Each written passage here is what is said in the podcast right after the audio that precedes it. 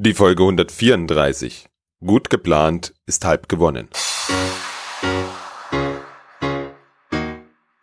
Willkommen zum IT Management Podcast. Mein Name ist Robert Sieber und das ist der Podcast für den Service Nerd in dir. Hallo und herzlich willkommen. Wenn ich in den letzten Tagen mit Menschen aus meinem Netzwerk spreche oder chatte, dann kann ich immer nur den Hut vor dir und den anderen da draußen ziehen. Was interne ITs und auch externe Dienstleister aktuell leisten, ist Wahnsinn. Ein Kunde von mir verfrachtet beispielsweise ganz einfach mal 2000 bis 2500 Mitarbeiter ins Homeoffice.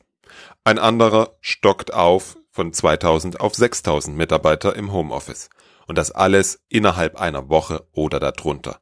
Bei dem einen Kunden sind das nicht nur die typischen Büroarbeiter. Nee, dort gehört die Bearbeitung von Vitrum-Material bei ganz vielen der Arbeitsplätze einfach mit dazu definitiv Hut ab. Ich brauche dir bestimmt nicht erzählen, was das alles bedeutet und was alles dazugehört, damit es funktioniert. Auch, dass der technische Teil eben nur ein Teil ist, damit es funktioniert, ist uns klar.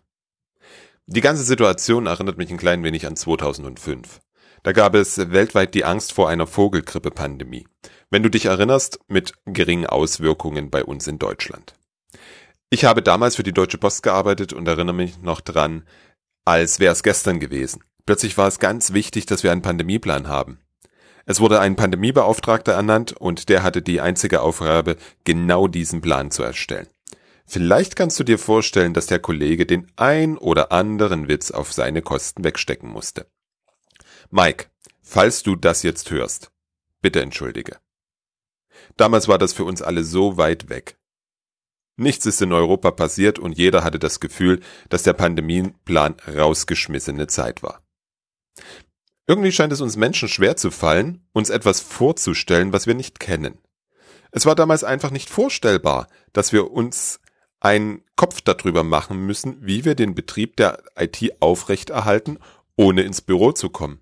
Wie wir mit vielleicht der Hälfte oder dem Viertel der Mannschaft das Ganze ums Eck bringen. Letzte oder vorletzte Woche hätten wir alle so einen Plan gebrauchen können, oder? Doch wer hätte das ahnen können? In Vorbereitung des Podcasts habe ich mir Gedanken gemacht, wie ein solcher Plan aussehen könnte. Auf Basis dieser Überlegung habe ich eine Checkliste für dich zusammengestellt. Das ist eine Liste von 14 Aussagen, die du mit Ja oder Nein beantworten kannst. Wenn du ein Nein hast, dann hast du eine Baustelle, die es gilt zu priorisieren und anzugehen. Auch dazu gebe ich dir noch kurz in dieser Checkliste einen Tipp. Du kannst dir die Checkliste runterladen www.different-thinking.de slash 134. Wir sind im Prinzip im, na, in Anführungszeichen bitte, klassischen Business Continuity Management. Jedes Unternehmen, das sich beispielsweise mit der ISO 27000 auseinandergesetzt hat, hat einen gewissen Plan für das Business Continuity. Was mir ganz viele aus meinem Netzwerk gesagt haben, ist, dass dieser Plan viel zu technisch ist. Er fokussiert auf die technischen Risiken, Risiken wie die Nichtverfügbarkeit des Rechenzentrums oder einzelner wichtiger Services. Wenn du dir die aktuelle Situation anschaust, dann ist die Herausforderung eine ganz andere. Es geht dieses Mal wirklich darum, wie lassen sich die Kernprozesse des Unternehmens am Leben erhalten? Schauen wir uns dazu die Bürojobs an. Da steht ganz klar im Mittelpunkt, wie können die Kollegen von zu Hause aus arbeiten. Das ist sicherlich zum Großteil eine technische Frage. Unter anderem folgende. Haben wir entsprechende Zugangsmöglichkeiten via VPN, Terminal-Server oder virtuelle Desktops? Können die Mitarbeitenden ihre Tätigkeit von zu Hause aus überhaupt ausführen? Ich denke da an 3D-Konstrukteure, Videoschnittplätze oder die Bearbeitung von papiergebundenen Unterlagen wie beispielsweise die Anträge bei der Förderbank. Was muss getan werden, dass das funktioniert in diesen speziellen Fällen? Sind die Mitarbeitenden in der Nutzung der Remote-Technologie eingewiesen? Stehen überhaupt genügend Endgeräte, Token oder was auch immer dafür notwendig ist zur Verfügung? Gibt es Möglichkeiten, Kollegen mit schlechter Internetanbindung den Zugang dennoch zu ermöglichen?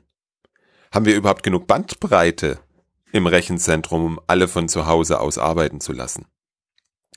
Nächster Punkt ist, wie sieht es mit der telefonischen Erreichbarkeit der Mitarbeitenden mit Kundenkontakt aus? Besonders unter der üblichen Telefonnummer. Was ist mit den Druckern? Wo und wie druckt der Mitarbeitende? Kann er seinen Drucker zu Hause nutzen? Welche Regelungen im Unternehmen stehen der Arbeit von zu Hause entgegen? Ich denke da an Arbeitszeitregelung oder auch den Datenschutz. Und auch ein ganz wichtiger Punkt, sind unsere Führungskräfte darauf vorbereitet, ihre Teams remote zu führen? Oder noch besser gefragt, haben Führungskräfte und Mitarbeitende eine Idee, was es bedeutet, remote zu arbeiten? Haben sie die richtigen Werkzeuge dafür? Und nein, die Videokonferenz ist nicht das Allheilmittel, das ist nur eines dieser Werkzeuge, die wir brauchen. Im nächsten Schritt steht die Frage, wie kriegen wir das alles gestemmt? Es hat ja auch Auswirkungen auf die Serviceerbringung. Dazu gehen mir folgende Gedanken durch den Kopf. Wie bekommen wir die Technik zu den Menschen nach Hause? Wie wird den Kollegen geholfen, alles einzurichten? Was ist, wenn das mit dem Internet nicht funktioniert? Was passiert, wenn das Notebook irgendwann zu Hause streikt? Wie bekommt der Mitarbeitenden ein Austauschgerät? Wie bekommen wir den Service Desk aus dem Homeoffice technisch hin? Je nach Telefonanlage kann das eine ziemliche Herausforderung werden. Momentan haben Kindergärten und Schulen geschlossen. Das bedeutet, dass wir davon ausgehen dürfen, dass die Mitarbeitenden auch außerhalb der sonst normalen Arbeitszeiten ihr Tagwerk verrichten werden. Sei es früh, bevor die Kinder wach sind, oder abends, nachdem sie ins Bett gegangen sind. Können und, wichtige Frage, wollen wir diese Zeiten mit einer IT-Unterstützung abdecken? Sprich, wollen wir, dass in dieser Zeit der Service Desk besetzt ist? Bevor wir über erweiterte Servicezeiten nachdenken, steht für viele IT-Abteilungen die Frage, ob sie überhaupt die richtigen Tools für den Support im Homeoffice haben. Wie können wir auf die Rechner der Mitarbeitenden zugreifen? Vielleicht müssen wir auf die privaten Rechner drauf, um die Citrix-Verbindung einzurichten. Alles Punkte, die es im Vorfeld zu klären gibt. Alles Punkte, die einfacher zu handhaben sind, wenn wir sie im Vorfeld geklärt haben. Oder geklärt hätten. Ich habe am Montag, den 16.03.2020 mit Werner Einhauser aus Südtirol gesprochen. Er arbeitet dort für den IT-Dienstleister Datev, was nichts mit unserem Steuerrechenzentrum Datev mit V zu tun hat. Das Datev von Werner wird mit Friedrich geschrieben. Und er leitet dort den Bereich Operations. Er hat mir die Situation und die Herausforderungen aus seiner Sicht geschildert. Lass uns jetzt mal kurz in das Gespräch reinhören. Bei uns hat ähm, die Corona-Story in Südtirol, muss, muss, muss ich dazu sagen, vor circa zwei Wochen angefangen, dass die Leute von scherzhaften Videos, die man über WhatsApp bekommen hat, ähm, wo lustige Sachen drin gestanden sind, wie das ist alles nur ein Witz und das ist alles nicht ganz ernst zu nehmen, ähm, hat über das Wochenende, als die italienische Regierung dann die Ausgangssperre über ganz Italien verhängt hat, ist das ganz stark und ganz schnell gekippt. Ähm, die lustigen Sprüche sind verschwunden und es sind ernstere Themen aufgekommen und man hat wirklich gemerkt, wie sich die Leute voneinander wegbewegt haben, aus dem Grund, dass sie miteinander nicht, sich nicht mehr die Hände gegeben haben, äh, dass sie alle Abstand gehalten haben, dass Desinfektionsmittel und Mundschutz einfach auch im alltäglichen Leben Einzug gehalten haben. Also das hat man ganz stark gemerkt. Und jetzt sind wir so weit, dass die meisten Menschen im Homeoffice arbeiten, in Südtirol zumindest kann ich das sagen. Und das ist eine Riesenherausforderung für die Unternehmen gewesen. Wir mhm. haben Anfragen in unserem Bereich bekommen, könnt ihr uns kurzfristig 50 Laptops zur Verfügung stellen? 100 Laptops, 200 Laptops. Die hat natürlich keiner und äh, die Leute sind dann mit den Computern nach Hause gegangen, mit den Thin-Clients nach Hause gegangen.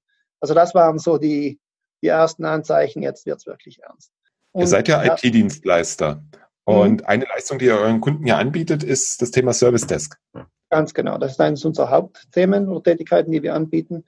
Meine große Herausforderung, weil ich der Bereichsleiter in diesem Gebiet bin oder in diesem, für diesen Service zuständig bin, ist, wie bekomme ich meine Mitarbeiter ähm, nach Hause und vor allem, wie bekomme ich das Telefon nach Hause? Wir haben, muss ich dazu sagen, zwar eine IP-Telefonanlage, aber keine Softphones und diese IP-Telefone müssen ja mit der Zentrale kommunizieren. Und das ist ja nicht so einfach. Ähm, was haben wir getan? Wir haben für jeden Mitarbeiter auf die Schnelle eine Firewall organisiert, eine Site-to-Site-VPN aufgebaut und jetzt kann sich das Telefon, Telefon mit unserer Telefonzentrale verbinden. Also das war so für meinen Bereich die größte Herausforderung, um diese, um die Kommunikation danach auch mit unseren Kunden sicherzustellen. Äh, das muss dann natürlich von heute auf morgen funktionieren. Und siehe da, man denkt, man hat alles im Griff, dann ist alles eingerichtet und dann kommt es, ja, wir brauchen einen PPP-OE-Adapter für unsere Telefone. Weil in der Firma hat man ja ein Netzwerk mit, einem Switch mit einem PPP-OE-Anschluss und zu Hause hat man das natürlicherweise nicht. Also auf die Schnelle 10 bis 12 PPP-OE-Adapter auftreiben. Also genau das sind die Sachen, auf die man sich einfach vorbereiten muss. Ähm, ganz einfach ähm, probieren, probieren auch ernst zu nehmen, die Leute nach Hause zu schicken, auch zu verstehen, wo gibt es die Schwierigkeiten und jetzt, jetzt ist noch die Zeit darauf reagieren und sich vorbereiten und nicht, wie in unserem Fall, von heute auf morgen reagieren zu müssen. Ich habe auch gesehen, wir haben, sobald das angefangen hat, ganz, ganz viele Anfragen bekommen, MFA-Authentifizierungen zu, aktivieren, VPN, ähm, VPN-Verbindungen einzurichten auf den Laptops oder auf den PCs der, der, der User ähm, meinem Service als Mitarbeiter sind jetzt in ihrer Arbeitszeit voll ausgelastet. Ähm, wir bekommen diese Anfragen und müssen diese dann telefonisch mit den Usern ähm, durchbringen. Und ich habe auch kein Interesse, meine Mitarbeiter zu verbrennen, sagen wir immer so schön. Ähm, die sollen ihren Job diese acht Stunden machen und danach muss der Kunde auch einen Tag warten. Also da habe ich kein Verständnis, um zu sagen, wir müssen noch mehr Service bieten in dieser Zeit. Also jeder ist gestresst und jeder Kunde ist der wichtigste.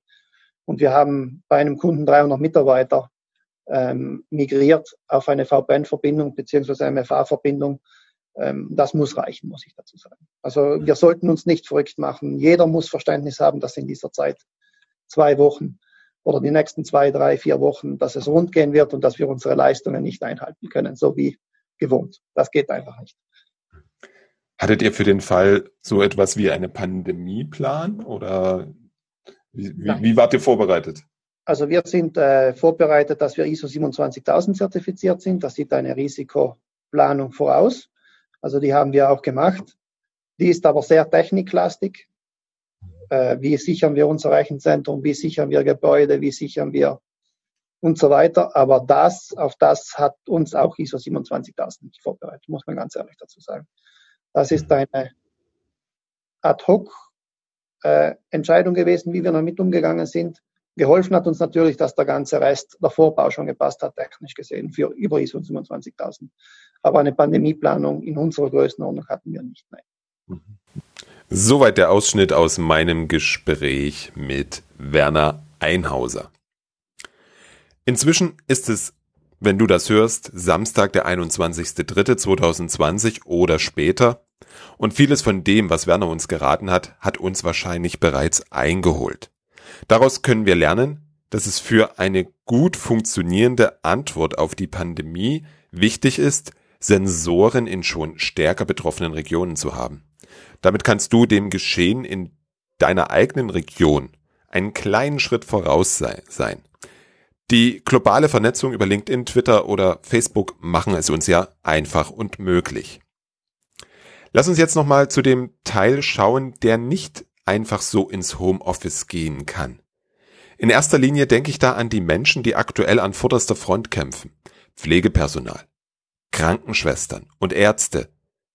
Sowie natürlich die Mitarbeitenden in der Produktion, die Menschen in den Einzelhandelsgeschäften, in der Apotheke.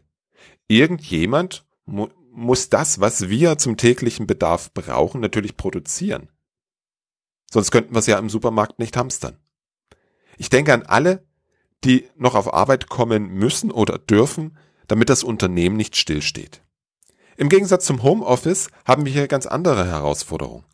Häufig haben wir es hier mit Umgebungen zu tun, bei denen es üblich ist, dass bei einer Störung ein Kollege der IT vor Ort kommt und vor Ort hilft. Manchmal geht es gar nicht anders.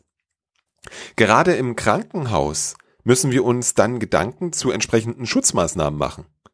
Wir haben alle erlebt, dass Schutzkleidung knapp wird, also gilt es auch hier vorzusorgen.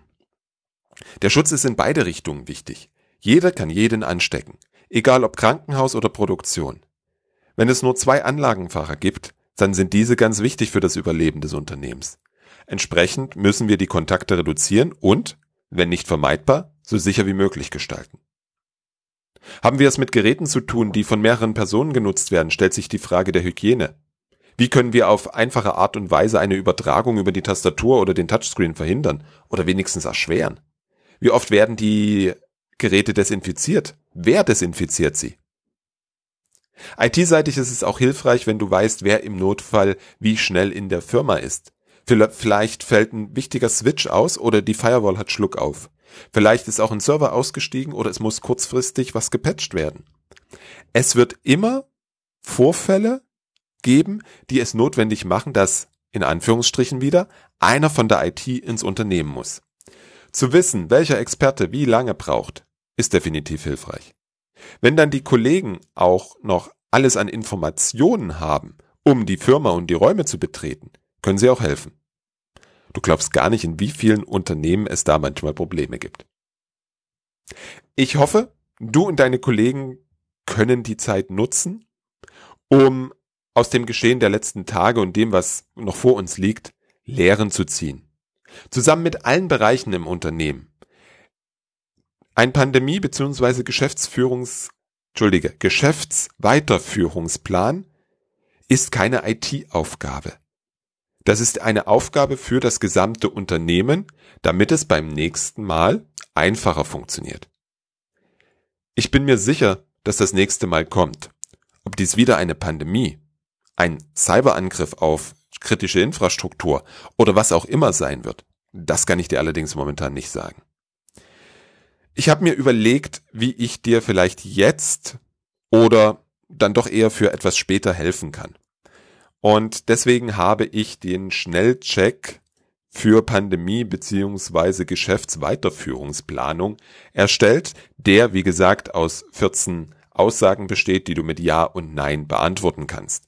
Den kannst du dir runterladen, www.different-thinking.de slash 134. Ich möchte dir damit keinerlei schlechtes Gewissen machen.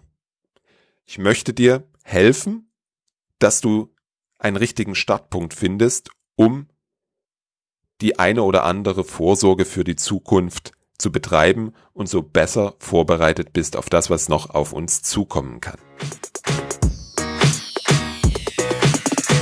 Ich danke dir fürs Zuhören und freue mich, wenn du das nächste Mal wieder reinhörst.